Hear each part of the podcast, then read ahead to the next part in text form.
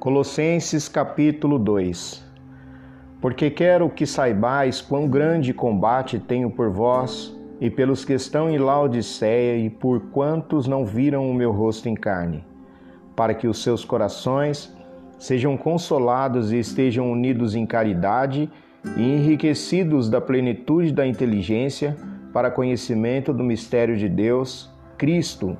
em quem estão escondidos todos os tesouros da sabedoria e da ciência. E digo isto para que ninguém vos engane com palavras persuasivas, porque,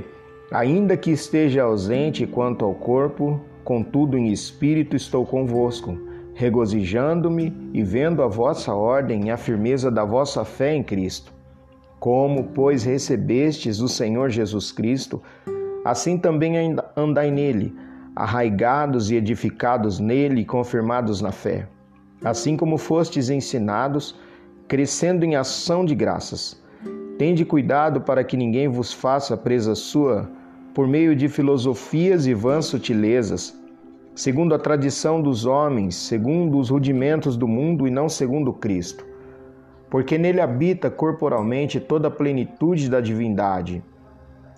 e estáis perfeitos nele, que é a cabeça de todo principado e potestade, no qual também estáis circuncidados com a circuncisão não feita por mão, no despojo do corpo da carne, a circuncisão de Cristo, sepultados com ele no batismo, nele também ressuscitastes pela fé no poder de Deus, que o ressuscitou dos mortos. E quando vós estáveis mortos nos pecados, e na incircuncisão da vossa carne vos vivificou juntamente com ele, perdoando-vos todas as ofensas,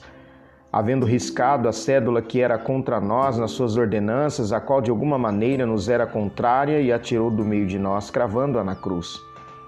E despojando os principados e potestades, os expôs publicamente, deles triunfou em si mesmo. Portanto, ninguém vos julgue pelo comer ou pelo beber, ou por causa dos dias de festa, ou da lua nova, ou dos sábados, que são sombras das coisas futuras, mas o corpo é de Cristo. Ninguém vos domine a seu bel prazer com pretexto de humildade e culto dos anjos, metendo-se em coisas que não viu, estando debalde inchado na sua carnal compreensão, e não ligado à cabeça, da qual todo o corpo provido e organizado pelas juntas e ligaduras vai crescendo em aumento de Deus.